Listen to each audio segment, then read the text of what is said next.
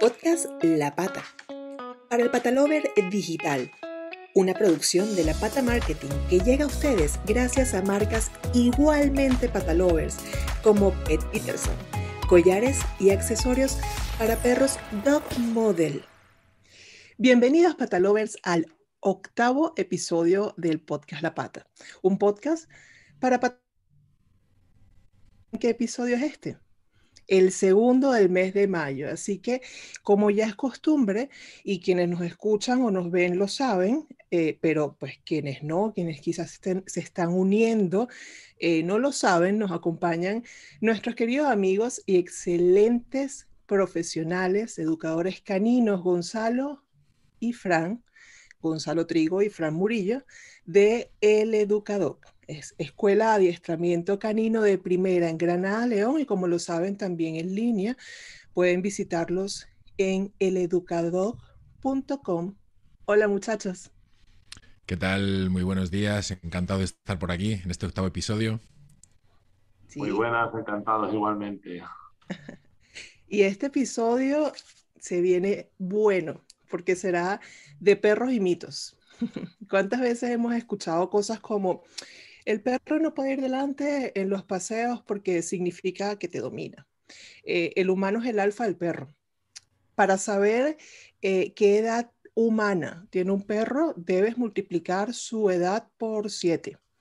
Si se hace pis en casa, mete su hocico en el pis y golpea el piso con un periódico enrollado. O los perros ven en, blanco y negro. Creo que hay muchísimos, ¿no? Es exceso de información que como si de épica griega se tratara, se repite verbalmente de generación en generación. Y si bien algunas de estas creencias populares son ciertas o relativamente ciertas, muchas no lo son. Sencillamente no tienen basamento científico, no se han comprobado. Lo fundamental en todo esto es la educación, como siempre decimos. Debemos educarnos a través de fuentes especializadas para convivir con los perretes. Ir más allá de simplemente buscar en Wikipedia. Muchas veces nuestro complejo de superioridad como especie nos lleva a pensar que nos la sabemos todas y no es así. Vamos entonces a educarnos. Hablemos con estos maravillosos expertos con los que tenemos la dicha de trabajar, Fran Gonzalo. Yo he creado por aquí una listita de mitos que seguro ellos van a tener un montón más eh, pero bueno, yo se los voy a ir planteando y ellos van a ir eh, interviniendo. Y es importante aclarar que no por ser mitos son eh, totalmente falsos, hay unos que sí son totalmente falsos, hay otros que son una mitad medias y, y, hay otros que pues en los que hay que contar una cantidad de cosas más para poder explicarlos. Entonces, vamos allá. El primero creo que es un clásico, ¿no? Que, cuando, e, el que, el que mencionamos, cuando vea en alguna parte de la casa, hay que restregarle el hocico en, en, su pis y hay que golpear con un periódico enrollado al piso por el sonido. Es saber quién me la contesta. Pues yo quiero empezar con eso. ¿Puedo? Sí, claro. claro, adelante, por favor. Estupendo. Eh, ese es un, es un saber popular súper extendido, ¿no? El tema de castigar al perro por una pauta de higiene que no deja de ser un acto fisiológico, mm. ¿vale? Que en función del momento, es decir, de la etapa de desarrollo del perro, pues hay mejor control de esfínteres o peor control de esfínteres. Esto sobre todo se hace a nivel educativo con cachorros, cuando, tenemos, cuando, cuando es lo más incongruente del mundo. Estamos tratando de castigar con alta intensidad, con violencia física, por decirlo de alguna forma, y emocional, ¿vale? Una pauta fisiológica del organismo para un individuo que tiene una etapa de desarrollo pues que no está preparado todavía para poder realmente aguantar. Entonces, lo primero, no es que eso no vaya a funcionar, sino que además vamos a conseguir eh, todo lo contrario. Lo que vamos a conseguir es que sí, que nuestro perro deje de hacerse pis delante nuestra, pero que nuestro perro aprenda a esconderse de nosotros, porque sabe que cuando hay pis y estás tú, hay un problema. Por lo tanto, ahora lo va, en vez de hacerlo delante de tuya, que podrías anticiparlo y cogerlo en brazos y sacarlo a la calle, lo que va a hacer va a ser esconderse en algún sitio, alguna zona segura donde pueda evitar ese conflicto. Entonces, no solo eh, no va a funcionar, sino que vamos a, estamos tratando de castigar una pauta fisiológica mm, en una etapa del desarrollo que realmente lo que hay que hacer es tratar de dar experiencias de aprendizaje y no de error. Y lo tercero que es que va a provocar un efecto contrario al que esperamos, es que el perro va a aprender a esconderse para hacer pis y seguramente acabes encontrándote un pis de en una esquina donde no sueles mirar y que acabe oliendo la casa bastante peor, si ese era el problema eh, que tenías. Por lo tanto, mm, no corregimos a los perros por hacer pis en casa y mucho menos le metemos el hocico dentro. Es decir, la asociación, que, que el planteamiento que se basa en una asociación de si yo relaciono el pis con un aversivo, el perro dejará de hacerlo aquí, lo que va a hacer va a ser una asociación contraria, va a ser relacionar el pis contigo y con un aversivo. Por lo tanto, el perro va a aprender a hacerlo en zonas donde no te vea y por lo tanto no puedas anticiparlo. ¿Cómo ¿Y se qué hay que hacer? Eso mismo, eso mismo. ¿Cómo se trabaja para que un perro no te haga pis en casa? Pues es algo muy sencillo. Eh, lo primero que tenemos que hacer es evaluar por qué el perro hace pis en casa. Si es en una etapa del desarrollo porque es cachorro, pues lo que tenemos que intentar es anticipar todas las situaciones para que el perro haga pis donde tú quieres. Es como una balanza. Cada vez que hace pis en casa, cae en el lado que no quieres. Cada vez que hace pis donde tú quieres, eh, hace, hace pis donde tú quieres. Entonces, al final, esta balanza empieza a ser a favor o en contra y por lo tanto lo que tenemos que hacer es echar peso sobre esta balanza. ¿Cómo lo anticipamos? Pues sabiendo cuáles son los momentos más propicios para que, los que un perro suele hacer pis. ¿Cuándo un perro suele hacer pis? Pues después de comer y de beber, ¿vale? Cuando se levanta de dormir una mini siesta, el perro está descansando y de repente se despierta. Nosotros lo hacemos por las mañanas siempre, cada uno que cada vez cuando nos despertamos siempre vamos al baño, ¿vale? O cuando el perro está de repente, está haciendo una actividad y de repente interrumpe esa actividad. ¿Por qué si yo ahora mismo, estoy aquí con vosotros, interrumpo esa actividad? Hay un motivo, tengo que saber que algo pasa. ¿Cuál suele ser el motivo principal? Porque hay una necesidad fisiológica donde el perro va a necesitar hacer pis. Por lo tanto, si tenemos en cuenta estos tres momentos que son los más comunes, yo voy a poder anticipar y saber que después de comer y de beber, pues lo voy a sacar a la calle hasta que haga pis que cuando se levante de una mini siesta, por eso es importante tener al perro a la vista y no escondido, ¿vale? Si yo estoy descansando, lo, lo he visto que se está levantando, pues voy y le digo, mira, gordito, vente. Lo llevo fuera a la calle, hace un pis, o si de repente estoy jugando con él o está haciendo algo y interrumpe la actividad, pues también es el momento de anticipar. De esa forma lo que he hecho ha sido buscar los momentos en los que normalmente el perro suele echar de ese lado, anticiparlo y echar el peso de este lado, que es lo que nosotros queremos. Entonces, lo primero, el mito puede jugar consecuencias muy negativas con respecto al aprendizaje. Y lo segundo, estudia a tu perro, analiza a tu perro, aprende a observarlo y sea una solución en una situación que podría ser problemática, no un conflicto añadido. Entonces eso ya lo podemos eh, desmentir 100%, ese primer mito. Sí, y otra de las partes que se me ha quedado, un poco en el tintero, hemos hablado de cuando una etapa de cachorro, pero después hay perros que hacen irse en casa cuando lo hacen adulto.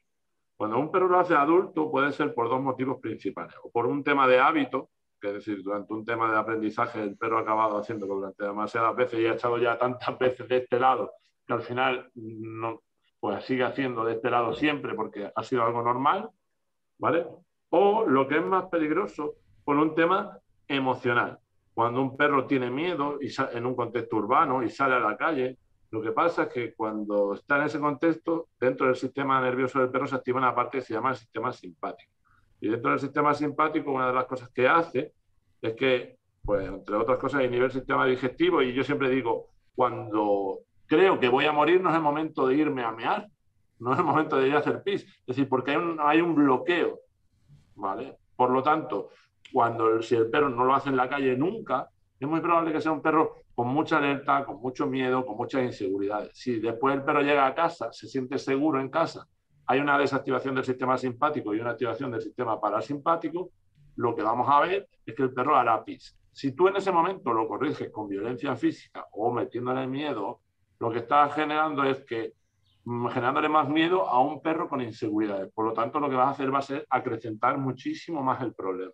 Porque tu perro que tiene miedo necesita un referente, no necesita una persona que le corrija precisamente cuando es la única oportunidad que su organismo le ha dejado para poder hacer. Claro. Sí, siempre el refuerzo positivo que es fundamental. Y ya esa parte que decías, justo Fran, también en el episodio pasado hablaba, ¿no? Del tema del de, el entorno en el que se siente seguro. Entonces, por eso algunas veces lo hacen.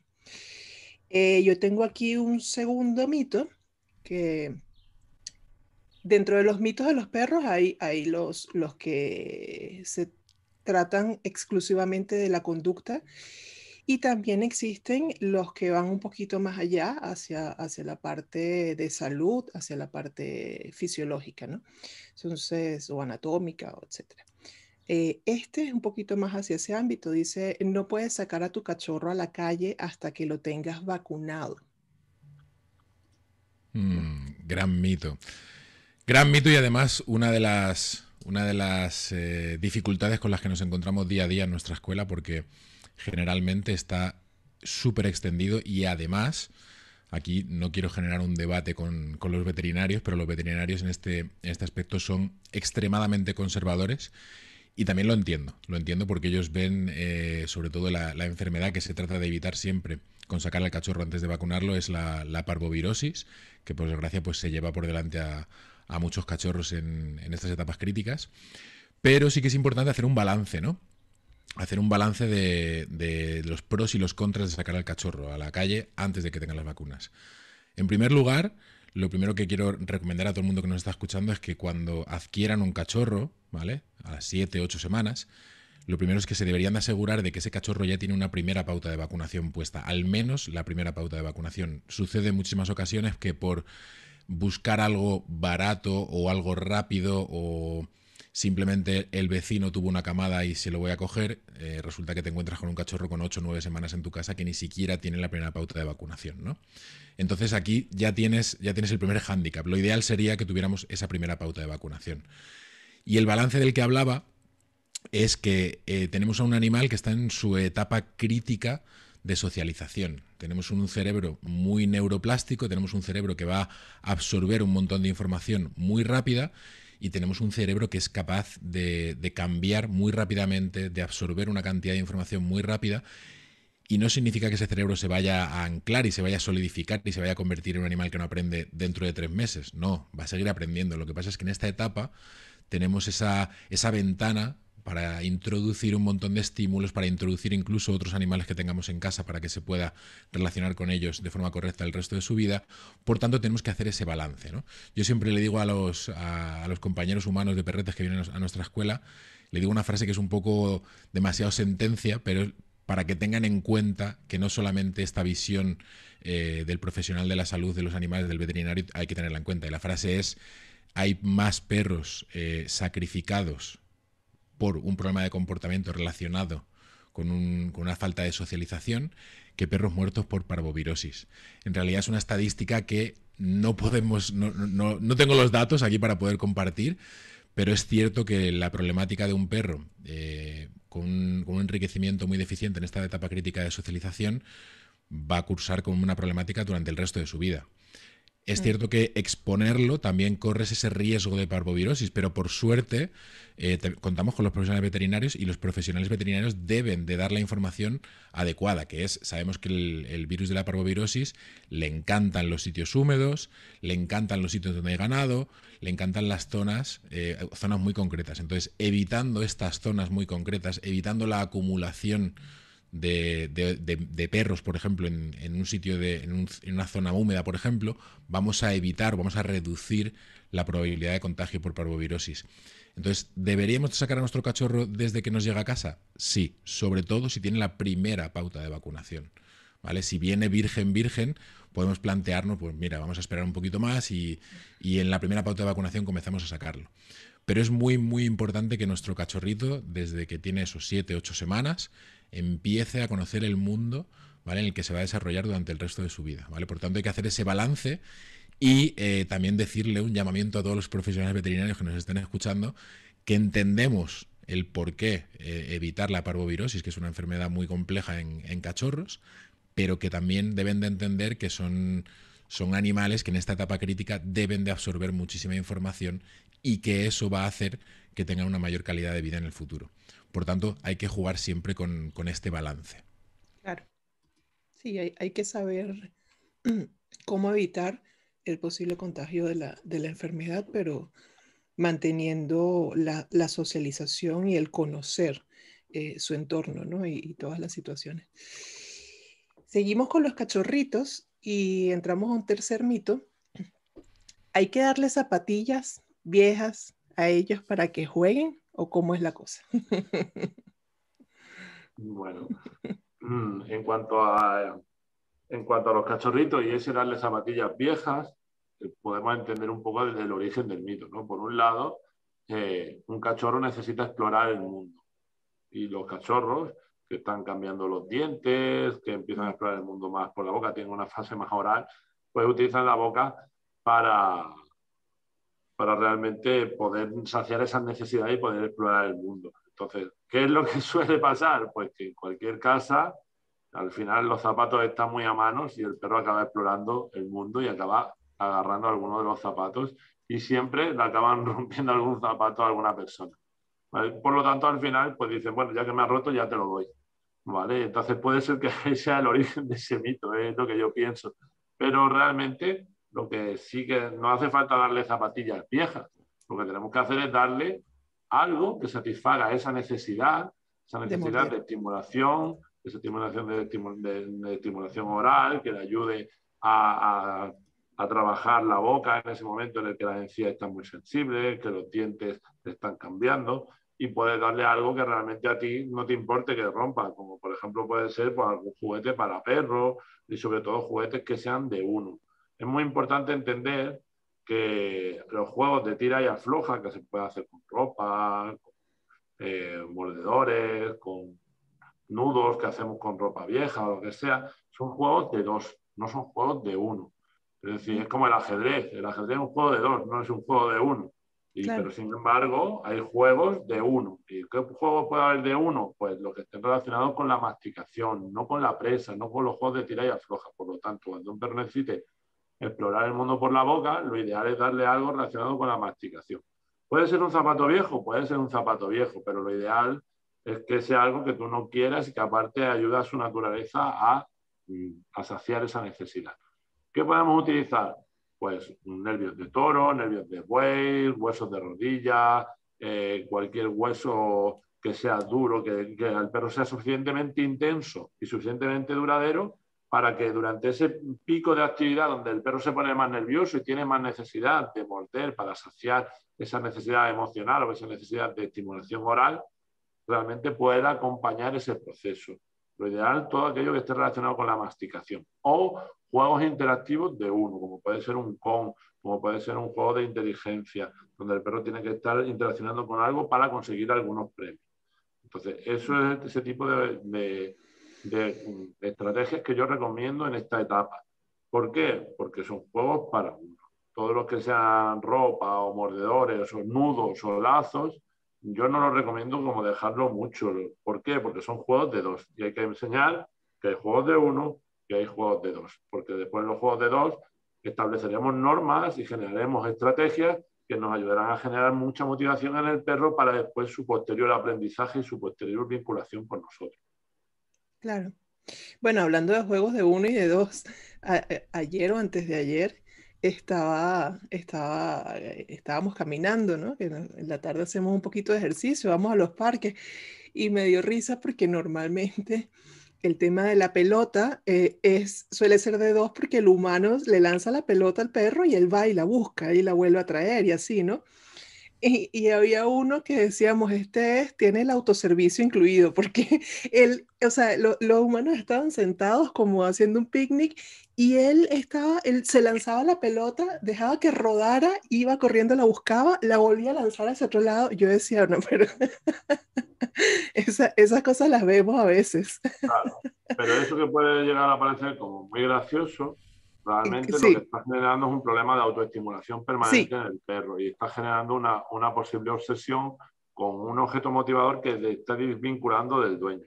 la pelota puede ser una... Es, no es que pueda ser, debe ser un juego de dos y tiene unas normas igual que cualquier juego de dos, donde tiene que haber un inicio, un desarrollo y un final. Claro. En el momento en el que el perro no es capaz de aceptar ese final o no es capaz de establecer que el vínculo de la pelota es contigo, porque al final es un juego de dos, donde tú le das vida, donde está el perro concentrado, donde el perro está generando actitudes, escucha, eh, y el perro se está todo el rato trabajando la autoestimulación, autoestimulación, autoestimulación, podemos generar perros muy obsesivos y con grandes problemas luego de estrés, porque es un perro que aprende a autoestimularse.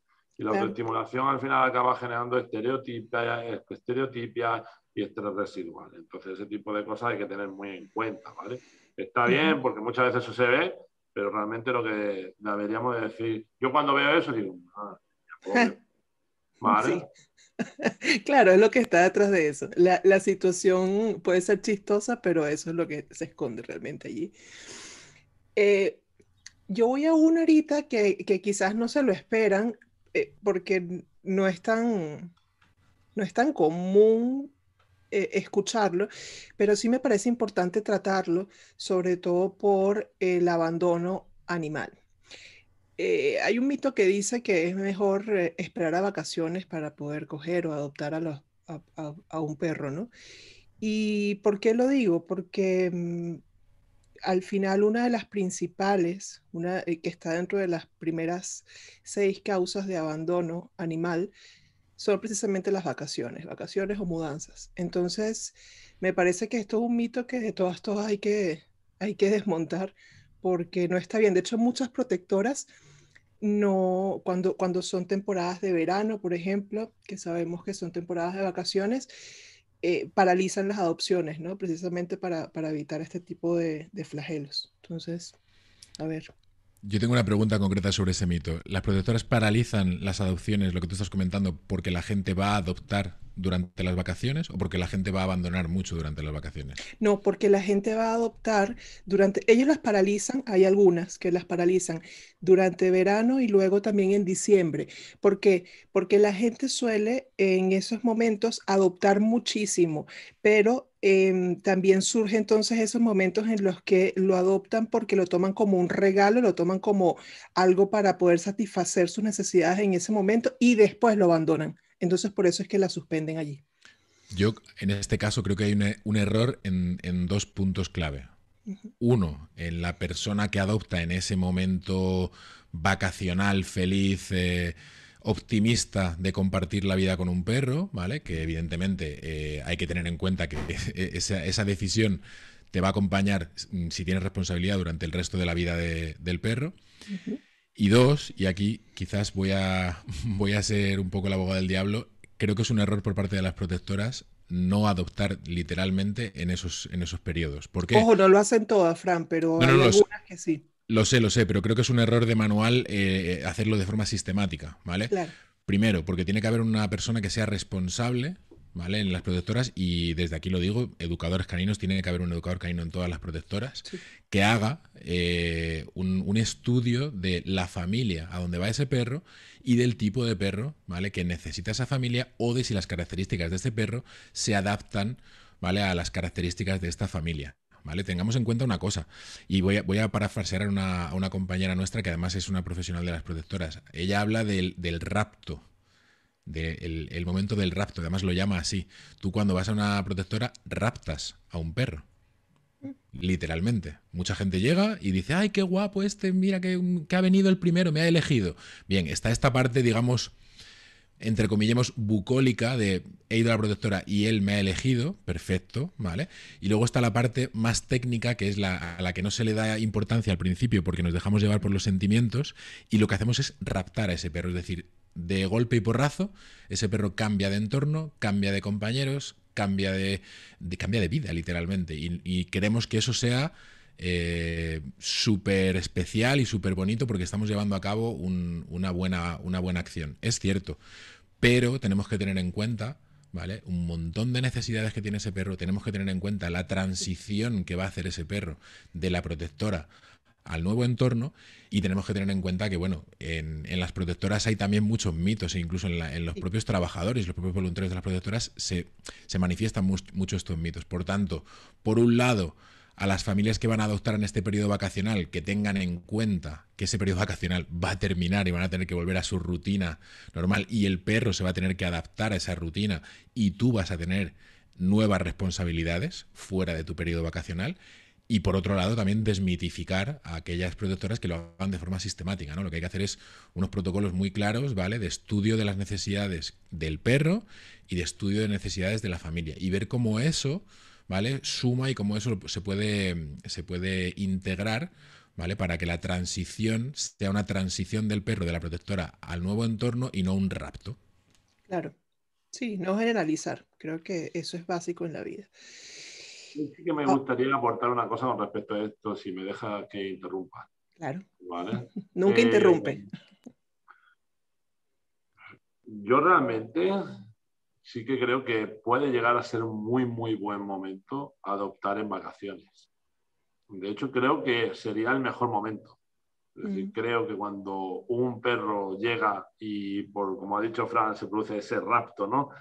Eh, y es la primera vez que está contigo, sería muy interesante que tú tuvieras suficiente tiempo para poder dedicarle a todas esas periodos de a todo ese periodo de adaptación que el perro va a sufrir al cambiar de entorno, al cambiar de familia.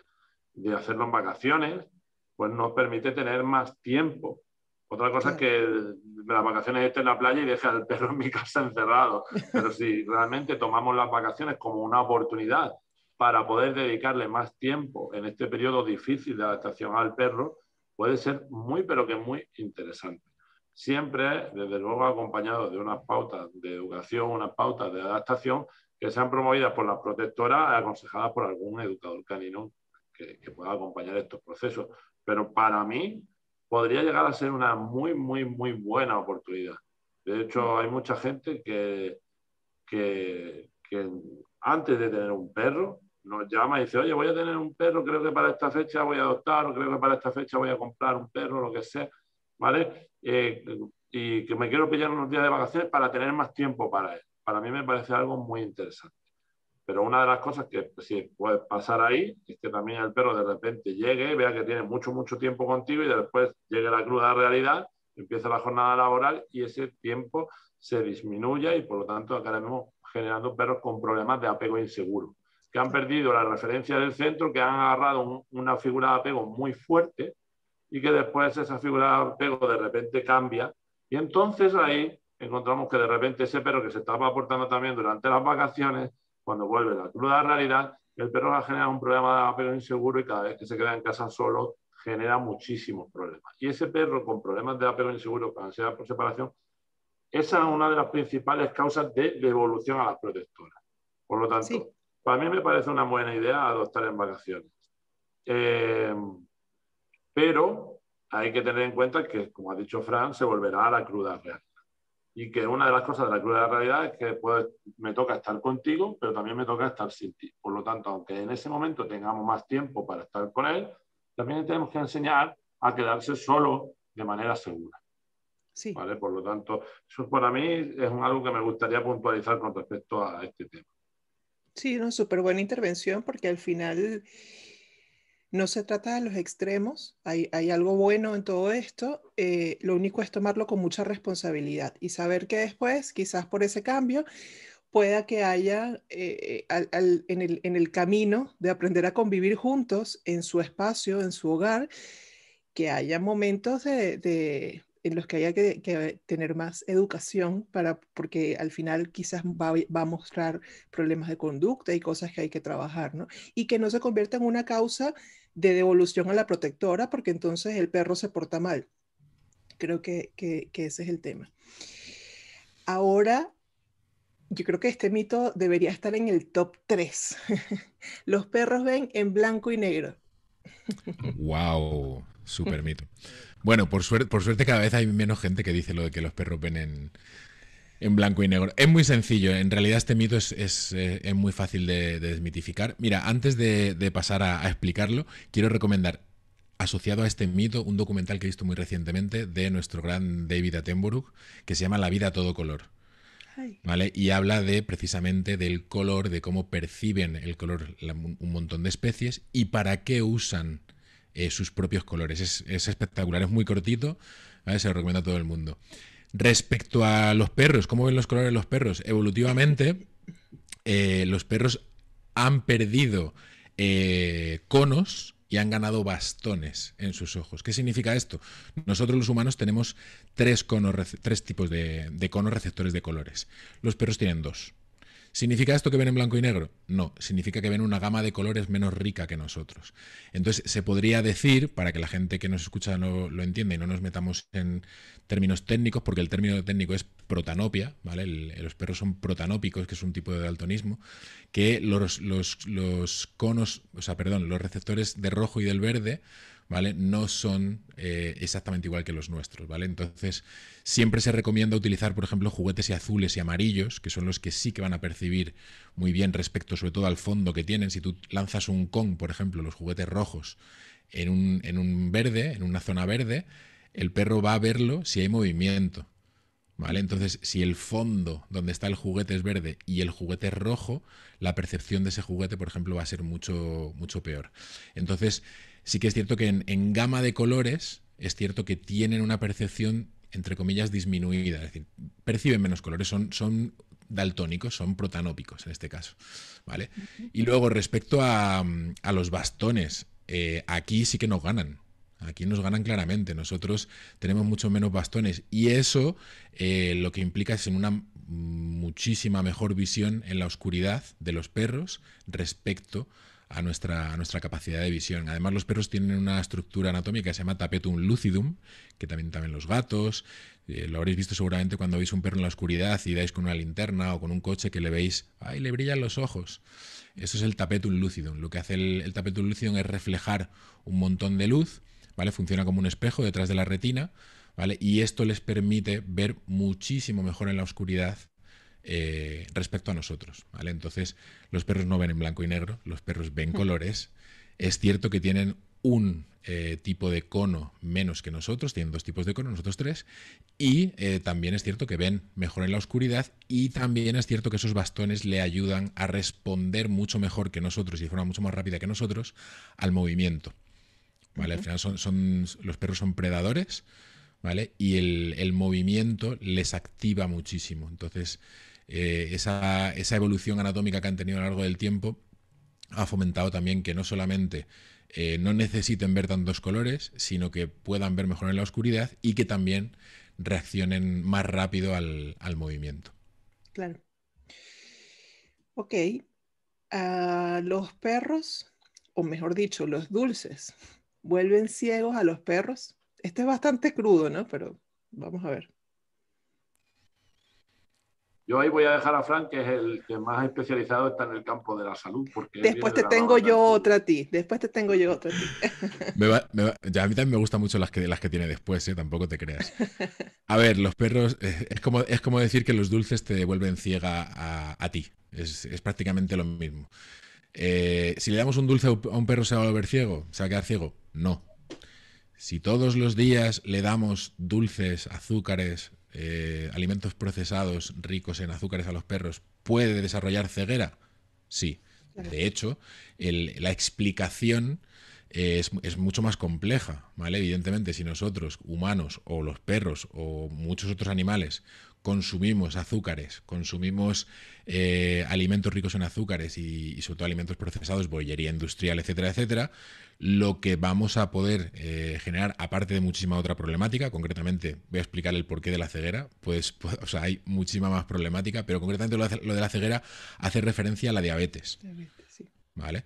Entonces, en, en humanos sabemos que los diabéticos tipo 1, tipo 2, ¿vale? Con niveles muy altos de, azúcar en sangre o con, o con insulina eh, poco deficiente a nivel, a nivel orgánico, podemos desarrollar no solamente ceguera, neuropatías periféricas, problemas de piel y millones de problemas orgánicos eh, asociados. Entonces, es un mito que no es un mito, es, es, una explicación extremadamente reduccionista. Le das, le das chocolate, se vuelve ciego, o le das azúcar, se va a volver ciego. Puede ocurrir, evidentemente, puede ocurrir. Los perros no necesitan eh, chocolate en su dieta, no necesitan azúcares de ese tipo en su dieta. Y, por supuesto, no es que Claro, esto se puede, se puede malinterpretar, ¿no? Ah, pues le voy a dar un poquito porque estos dijeron aquí en el podcast que con un poquito no le va a dejar ciego. No, no, es que, es que tampoco lo necesita, no le va bien. ¿Vale? Un día haremos un podcast sobre, sobre alimentación en perros, si, si queréis, y lo desarrollamos. Pero no, deberíamos de dárselo porque no lo necesitan, no le hacen bien y además, eh, y al igual que en humanos, el exceso prolongado en el tiempo puede provocar eh, cegueras, neuropatías periféricas y un montón de problemas orgánicos aparte de, la ceguera a la que el mito hace referencia. Sí, sí, sí, eso es una forma extremista de decir el daño que se produce. A ver si me contestas esta, Gonzalo. ¿Los perros sienten culpabilidad? Muy buena pregunta. Esa es una pregunta muy buena y que todo el mundo eh, utiliza, ¿no? Porque él sabe que lo ha hecho mal. Porque cuando yo llego a casa y ha roto del sofá, sabe que ha hecho mal. O se ha hecho pipí en casa, sabe. ¿no? Y ese eh, tema de conciencia del bien y del mal eh, no deja de ser una imposición cultural creada por el judío-cristianismo en nuestra sociedad. ¿Vale? Por suerte, el judío-cristianismo no ha llegado a la sociedad de los perros, ¿vale? Y por lo tanto, ese tipo de celos eh, culpabilidad, que son emociones puramente culturales, creadas con de carácter social, pues los perros, como tienen, aunque son animales sociales, pero no han sido eh, parte activa de nuestra sociedad judío-cristiana de hace tanto tiempo, eh, no tienen la posibilidad de poder tener ese tipo de emociones de carácter social tan potentes. Por lo tanto, la culpabilidad o los celos, bueno, ya también llega a eso, porque es que se pone celoso, ¿vale? Eh, realmente suele estar más relacionada con una emoción primaria, que es la inseguridad. Cuando un perro decimos, uy, es que se sabe que lo ha hecho mal, es que el perro se, se siente culpable. No, lo que pasa es que cuando tú llegas a, cuando el perro sabe que llegas a casa y si normalmente ha roto cuatro o cinco cosas Mm, en la última semana porque su etapa de desarrollo hace que explore el mundo por la boca y tú eres una persona reactiva y cada vez que llegas a casa le corriges y le riñes, el perro anticipa, porque tiene una capacidad por aprendizaje asociativo y tiene capacidad de predecir lo que va a pasar, ¿vale? Que va a haber una bronca. Por lo tanto, cuando el perro entras por la casa, el perro ya está diciendo, vale, vale, vale, déjame en paz porque no quiero que me riñas. No tiene, es decir, anticipa la situación conflictiva que tú le vas a provocar. Es decir, lo que vemos ahí es una emoción, sí, pero no de culpa, es una emoción de miedo hacia ti, hacia tu posible respuesta. Porque lo ha aprendido, sabe que cuando llegas por la puerta entras así, diciendo, ¿qué, es lo que ha roto hoy? Y esa comunicación no verbal, el perro ya la interpreta y sabe que, sabe que va a haber un problema. Claro, claro. Eh, creo que Mm, evidentemente los perros sienten, evidentemente los perros son capaces de tomar decisiones, ¿vale? Son seres inteligentes, pero la culpa es una emoción de carácter cultural, sobre todo eh, creada y muy influida en nuestra sociedad por la sociedad judío-cristiana que arrastramos de hace miles de años. Pero los perros, por suerte, se han salvado de eso. es así. Ahorita yo, voy a entrar en un tema también que, nos interesa mucho. Eh, sé que a ustedes, a, todos los patalovers, a todos los que, los que queremos tanto a los animales, y tiene que ver con las PPP, con estas, con estas razas potencialmente peligrosas y con ese tema de existen razas de perros que realmente son peligrosas. Yo, yo antes, para poner en contexto, como siempre, voy a, contar una anécdota. Personas pensamos de la misma manera y creo que esa es la riqueza del mundo también. Y, quizás hablando a través de los estereotipos nos podemos entender un poco, no, no por estereotipar, sino para que se entienda el nivel de, generalizar algo que no tiene razón.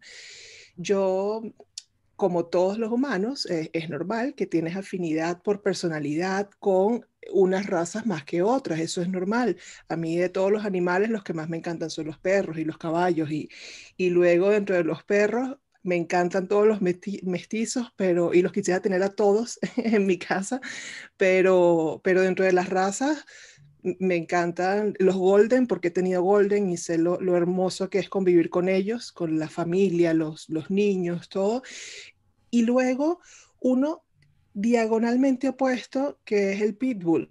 Y yo desde chiquita eh, recuerdo que ah, iba por la calle y yo a todo el que veía con un pitbull, claro, bien educada, que le preguntaba si podía meterle la mano, si podía acariciarlo, y siempre me decían que sí, siempre lo hacía, y esos pitbull eran eh, eh, el, rabo látigo y, el, y, esa carita que ponen, y, me di cuenta de que con los humanos son realmente muy amorosos, o al menos la, la, la, la experiencia que yo siempre tuve. Y luego voy a hablar de que la única raza, casualmente fueron dos de esa misma raza que alguna vez me mordió, fueron Cocker Spaniels. Entonces, y por eso hablo de, ¿no? de, de estos tan diferentes que son entre los tres, porque, porque, bueno, quiero que hablen ustedes como expertos de esa parte, porque también es algo que está en, eh, en boga en la sociedad, eh, todo el tema de, de la ley con respecto a estos perros y de cómo en muchas partes está estancada, cómo en otras partes va evolucionando y cómo en otras partes incluso va desapareciendo. Mira, yo te voy a contestar este mito haciéndote una pregunta al principio para, para poder introducirlo. ¿Cuál es la raza que tú crees que en Estados Unidos ha generado más agresiones en las estadísticas? Agresiones a humanos me puedo ir por algo que ni se imaginen como, no sé, un chihuahua. la, raza estadísticamente que más humanos muerde en Estados Unidos es el Golden Retriever. Ay, mira. ¿Vale? Por una cuestión seguramente de, de cantidad ¿vale? Y no temperamental, de cantidad de Golden Retrievers que hay, ¿vale? Pero es cierto que a nivel estadístico, el Golden Retriever, creo que además la última estadística que tenemos consultada por ahí, no sé si era 2013 por ahí, el Golden Retriever era de largo, de largo, la raza con, con más agresiones. ¿Qué ocurre con la ley de perros potencialmente peligrosos? hay un montón de factores, seguro que Gonzalo me, va a cortar en algún momento porque quiere decir alguno. Hay ocho razas que automáticamente fueron eh, catalogadas como potencialmente peligrosas. Dogo argentino, Staffordshire Bull Terrier, Akita Inu, Tosa Inu, Rottweiler, eh, American Staffordshire Terrier, Fila Brasileiro y eh, American Pit Bull Terrier. Y luego las comunidades autónomas en España han añadido o retirado, perdón, solamente han añadido, las, ocho son nacionales, han, añadido alguna raza. Entonces, eh, la ley es un despropósito. La ley de perros potencialmente peligrosos en España es un despropósito total. Primero, porque lo que hace es catalogar razas y no individuos. Segundo, porque no tiene en cuenta en ningún momento la capacitación de las personas que tienen que llevar esas razas. Es decir, bien, ponemos una licencia, estupendo. Si alguno de nosotros nos está escuchando, seguramente ha, hecho, se ha sacado la licencia de perros potencialmente peligrosos, la cual sinceramente creo que es otro despropósito porque en ningún momento capacita a nadie para llevar no solamente perros potencialmente peligrosos, sino cualquier tipo de perro. ¿Vale? Entonces, em, marcar a esas razas automáticamente por ser esa raza es un error. Es un error. Ahí, evidentemente, mm, muchísimas. Nosotros tenemos mucha experiencia de trabajar con perros eh, que realmente son peligrosos fuera de estas ocho razas. Eh, un montón, pastores alemanes, golden retrievers, eh, dobermans, mm, chihuahuas, teckels, mm, yorkshires. Hay millones de razas que pueden generar problemas. Y no por la raza, o sea, no la raza te va a predisponer a generar más o menos agresiones o a ser más o menos peligroso sí que es cierto que evidentemente la morfología ¿vale? de, una raza le puede predisponer a, que en caso de que haya un problema de agresión, ¿vale? la agresión sea más o menos grande. Si, no tenemos que elegir si queremos que nos muerda un chihuahua o un fila brasileiro, pues preferimos que nos muerda un chihuahua. Pero no por eso el chihuahua es menos peligroso ¿vale? que el fila brasileiro. Esto es una cuestión al final morfológica. Y haciendo un poquito de referencia a la morfología, si, si leéis la ley de perros potencialmente peligrosos que está vigente en nuestro país ahora mismo, habla de que no solamente estas razas son catalogadas potencialmente peligrosos, sino también sus cruces o también aquellos que cumplan la mayoría de las siguientes características. Y pasa a enumerar una serie de características como pelo corto, pecho ancho, eh, altura a la cruz, no sé si son 50 centímetros, eh, mandíbula ancha, es decir, morfología extremadamente generalista. Si tú te fijas en, esas características, ni siquiera te enumera cuántas características de las, que, de las que marca ahí tiene que tener para ser catalogado potencialmente peligroso. Si te fijas en ellas, cualquier labrador retriever debería ser catalogado como perro potencialmente peligroso por esas características. Por tanto, mm, yo creo que la solución a medio plazo ¿vale? que imagino que esa ley en algún momento pues, se, abrirá a que personal técnico pueda desarrollarla, es que eh, se establezca una licencia, que yo creo que es muy interesante, ¿vale? Pero se establezca una licencia incluso común para todos los, eh, propietarios de perros. ¿Vale? En los que realmente se forme a esas personas que tengan nociones eh, de manejo, que tengan nociones de, cuidados veterinarios, que tengan nociones de primeros auxilios, que tengan nociones de educación canina y que tengan nociones de manejo del perro en general. ¿vale? Por tanto, creo que la, ley hoy en día, sinceramente, es un despropósito total. Mm. Seguramente que Gonzalo quiere decir algo respecto a esto. No, no, yo estoy muy, muy de acuerdo con lo que dice. Creo que de esto ya hemos hablado tantas veces, ¿no? Mm. Que al final se repite un poco, ¿no? Y, no quiero tampoco repetir nada que, que, acabas de decir, que porque creo que el planteamiento es el correcto.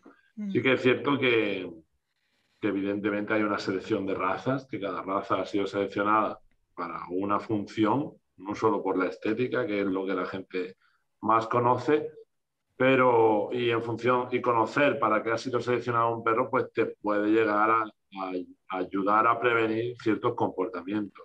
Si tienes un Basset Hound, pues es muy probable que se te escape por la montaña, porque un perro de rastro y sigue rastro, y tienes un Miguel, es muy probable que ese perro acabe comiendo mucha comida del suelo. ¿vale? Si tienes un pastor alemán, pues es muy probable que ante una situación de conflicto el perro pueda reaccionar con una escalada de reactividad, porque es un perro que ha sido seleccionado para guarda. Y si tienes un perro de presa y se sobrecargas contextos con demasiada excitación, puede que el perro utilice la boca ¿vale? para eso, pero no significa que estos perros pues eh, deban ser etiquetados y condenados antes ni siquiera de existir. Entonces, eh, no hay mucho más que decir. Simplemente otra vez volver al enfoque principal. La clave está en la responsabilidad individual, en la responsabilidad de aprendizaje y en el saber hacer, ¿no? sea, tengas el perro que tengas. Sí, de eso, de eso que han dicho los dos, yo tengo dos cosas que agregar que vienen al caso. Una, en el ejemplo que están poniendo de, lo educada y que debería estar eh, una persona eh, que tiene a su cargo a un animal, a un perro. Recuerdo en 2018 que viajé a, a Berlín y allá, claro, yo le decía a mi amiga, porque me llamaba mucho la atención, que en, todo el transporte público, pues no era como aquí en España, ¿no? Que, van amarrados, sino que todos iban sueltos, sueltos y súper bien portados. O sea que me imagino que ustedes han estado allí y ven que el, perro llega al metro o al autobús, se sienta y nada más, ni siquiera le, le dan órdenes hablando, sino que nada más le hace como... Y ya eh, ellos van entendiendo. Y yo veía eso tanto que yo le pregunté a mi amiga, le dije, oye, pero ¿esto por qué es? O sea, y entonces me dice que, bueno, que, que allá ellos sí tienen que anualmente pues pasar una revisión, tienen, tienen, que estar educados, realmente comprobar que son personas que tienen conocimientos para educar, para entrenar al animal y para poder también que el animal sea educado y comportarse en cualquier parte sin necesidad de estar amarrado ni nada. Y el segundo que quería, lo segundo que quería mencionar es acerca de las estadísticas, que claro, lo que decía Fran ahora del tema de la, de, de, de la de, la mordida de un chihuahua y todo, es que tiene total relación porque las estadísticas de los perros potencialmente peligrosos están eh, muy llevadas por la cantidad de incidencias en, la salud eh, relacionadas a casos de, que se presentan en hospitales con heridas eh, ocasionadas por mordidas de perros. Entonces, evidentemente, lo que se dice es, claro, tú vas a un hospital si, si un animal grande y con mucha fuerza te muerde, porque seguramente te va a hacer algún daño.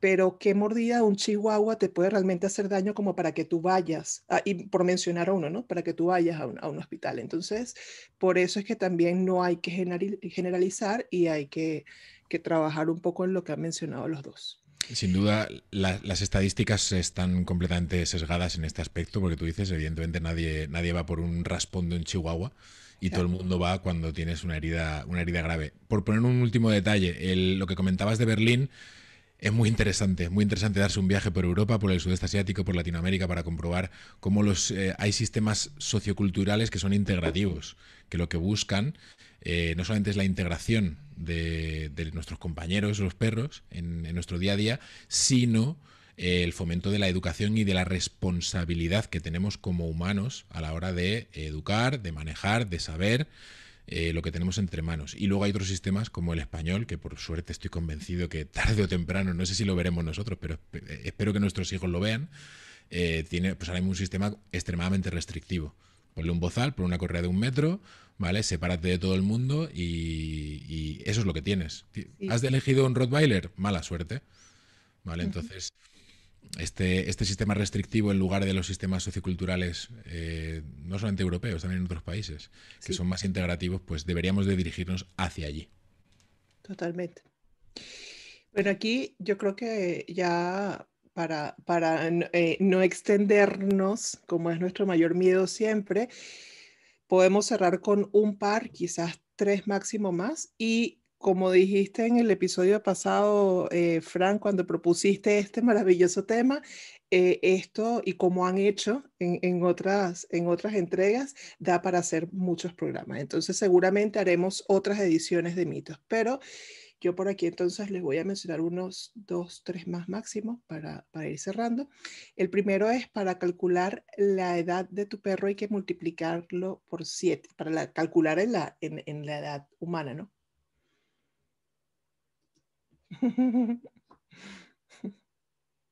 vuelvo a dejar a Fran para este, por ese, aspecto más orgánico, ¿no? Por eso más biológico. Oye, yo no, sé en qué parte, yo soy la parte orgánica y tú la parte, la otra parte, no lo entiendo, ¿eh? pero bueno, te lo, te lo, contesto, te lo contesto. Eh, es un mito, sí. Hay parte... Soy pero macro, tú eres enfermero, eres micro. No tiene nada que ver, no tiene nada que ver. Eh, es un mito, sí, es un mito con cierta parte de verdad. También, ¿vale? Em, necesitamos constantemente montar y ver toda nuestra perspectiva desde la parte humana. Sí, todo lo que no comparemos con nosotros nos hace, nos, hace sentir inseguros. Entonces, venga, va, tenemos que saber cuántos. Mi perro tiene 7, lo multiplico por 7. Ah, tiene 49 años humanos. Y tú te imaginas a una persona de 49 años y automáticamente extrapolas. Ah, vale, pues con 49 años mi perro tiene que tener estas características. Pues mira, no. Depende de un montón de factores, principalmente de la raza. Sabemos que la esperanza de vida en, razas pequeñas generalmente es mayor que la esperanza de vida en razas gigantes. Por tanto, ese multiplicar por 7 ¿vale? En, esas razas no va a funcionar. ¿Vale? En razas medianas es una regla que se podría llegar a hacer, pero al final lo que está jugando simplemente es, es con hacer una división. ¿Cuál es la esperanza de vida más o menos de un perro? ¿Vale? ¿Cuánto vivimos más o menos un humano? Vale, pues mi perro de 10 años tiene 70 años, mi perro de 11 años tiene 77. Bueno, eh, como digo, hay incluso tablas, eh, las, grandes marcas de alimentación eh, son expertas en hacer estas tablas y en decirte que tu, York, tu Yorkshire Terrier, cuando tiene 10 años, si lo multiplicas por 7 tiene 70, pero al ser una raza pequeña en realidad tiene 61. Pero tu gran danés cuando tienes 7 y multiplicas por 7 sale 49, pero no, en realidad tiene 65, porque es una raza gigante. Entonces, bueno, ahí está un poco la, parte de verdad o la parte de, mito. No se puede multiplicar por 7 porque no es una regla matemática ni exacta, tampoco es necesario, porque sabiendo la esperanza de vida de, de, un perro, te puedes hacer una idea más o menos de en qué etapa de su vida está y cuáles son los cuidados que necesita. ¿Vale? Pero, mm, bueno, por ejemplo, en el gran danés, el gran danés es una, raza que, por, desgracia, tiene muchísimos problemas eh, de corazón, tiene una esperanza de vida muchísimo más corta que cualquier otra raza eh, de su misma morfología, de su misma talla, de su mismo peso, precisamente por eso. ¿no? por los problemas, por ejemplo, que tienen de corazón. Entonces, no es algo que se pueda generalizar lo de multiplicar por 7, si es pues ese aproximado que necesitamos los humanos, ¿vale? Para hacer el, el símil con nosotros. Sí, que nos encanta. si te lame la cara, ¿te está dando besitos el perro? Vale, vale, esa la contesto yo. Eh, aunque también una parte más biológica, pero también lo voy a contestar. Eso sí me la voy a contestar Vale. Eh, lo primero que tenemos que entender para, para poder saber y analizar este mito es que qué tipo de comportamiento es lamer la cara. Lamer la cara es un comportamiento innato, ¿vale? Y es un comportamiento instintivo, es decir, no se enseña, ¿vale? Que a nivel de análisis de etología clásica, el, el, contexto y la utilización que han hecho los cánidos en su naturaleza ha sido para estimular la regurgitación de sus madres cuando vuelven después de caza los cachorros. Por lo tanto, el origen de este comportamiento tiene una función que es la regurgitación, buscar la regurgitación. Cuando la madre deja los cachorros en la madriguera, caza, vuelve, los cachorros estimulan esta parte y regurgitan. Y entonces, si nos vamos al origen eh, de este comportamiento y nos ponemos en un significado humano, pues lo que el perro estaría diciendo es regurgítame, regurgítame. ¿Vale? Siempre tenemos esa, esa pequeña broma. Eh, evidentemente, un cachorro cuando llega a su madre, aparte de buscar regurgitar, da una muestra de afecto a su figura de referencia. Sí, es un comportamiento de carácter social también y puede significar precisamente apaciguamiento, afiliación, etcétera, etcétera. Sí, traducirlo en el a, a la palabra beso es una antropomorfización, antropomorfización, ¿vale? Como un ¿vale? ¿Por qué? Pues porque los perros en su en su sentido afiliativo no utilizan los besos, tienen otro tipo de comunicación. ¿vale? Por lo tanto, a nivel etológico y análisis del comportamiento innato, tiene una función sobre la regurgitación, aunque también tiene una función afiliativa y social. Claro. Ok, y ya para cerrar por aquí, por mi parte, ¿los perros tienen que vivir en casas con jardín o pueden vivir en un piso tranquilamente? Depende, depende de tus capacidades económicas, simplemente. Eh, los perros son, organismos extremadamente adaptativos. ¿no? Eh, no hay más que ver que se han adaptado a, nuestros ritmos de vida con, prácticamente un, buen éxito a lo largo de, nuestro recorrido juntos. ¿no? ¿Pueden vivir en una casa con, en un piso? Sí. ¿Pueden vivir en una casa con jardín? Sí va más allá el mito. El mito va más allá porque generalmente la gente que tiene un piso dice, no, yo no puedo tener un perro porque tengo un piso, con lo cual no puedo dejar a mi perro solo todo el tiempo que me gustaría porque me va a destrozar el piso. Y el que tiene jardín dice, yo no, yo sí tengo perro porque yo sí que puedo dejar a mi perro solo porque tengo un jardín gigante porque tengo mil metros cuadrados donde esté mi perro. Mira, tanto Gonzalo como, como yo, ¿vale? Tenemos la suerte de tener un espacio bastante grande donde nuestros perros eh, viven en el día a día. Entonces, el, mito o la eh, va un poquito más allá. La gente que tiene 4.000 metros cuadrados dice, no, yo tengo 4.000 metros cuadrados, mi perro no tiene necesidades para salir a la calle, para estimularse con otras mm. zonas. Tiene 4.000 metros cuadrados, le dejo los 4.000 metros cuadrados y ya no sale más. ¿Vale? en realidad, hay muchas veces que, que tener 4.000 metros cuadrados es como tener una cárcel de oro para tu perro. ¿Vale? Entonces, la gente que tenga un jardín gigante y, tiene perro tiene una, tiene una gran suerte ¿vale? Que tiene todo ese espacio para él, para su perro, para hacer las actividades que quiera, pero tiene también la responsabilidad y la obligación, ¿vale? De sacar a su perro todos los días, de buscar espacios nuevos, de estimularle con otras actividades, porque si no, siguen siendo los 4.000 metros cuadrados de siempre. Claro. Y la gente que vive en un piso, hay veces que tiene más esa responsabilidad que los propios que viven en un jardín, porque dicen, como vivo en un piso y es un espacio muy reducido, necesito sacar a estimular a mi perro y necesito que mi perro salga y juegue y corra, ¿no? Entonces, eh, creo que no depende de tener un piso o de tener un, jardín. Creo que la gente que tiene un jardín pues tiene más suerte o más capacidades que los que tienen un piso o una cuestión de decisión, pero creo que los dos tienen la misma responsabilidad en cuanto a nivel de actividad física que tiene que hacer su perro, nivel de estimulación, necesidad de salir a la calle. Con lo cual, e, esto sí que es un mito. No puedes eh, dejar de tener un perro si tienes un piso y no por tener un jardín eh, puedes tenerlo. Sí.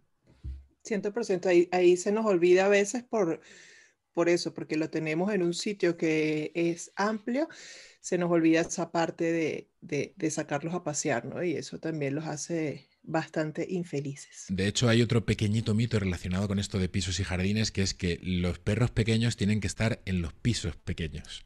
Ah, Y los perros grandes sí que tienen que estar en, en espacios más grandes. Y yo siempre pongo el ejemplo del... Mira, me viene otra vez a la mente el, el gran danés. Los gran daneses son perros con un nivel de actividad, lejos de lo que se piensa, bastante reducido. El mastín napolitano es un perro que no tiene un nivel de actividad física que tiene un bichón maltés. Un bichón maltés eh, mm, en un piso, con muy, muchas horas en un piso, vas a tener un problema.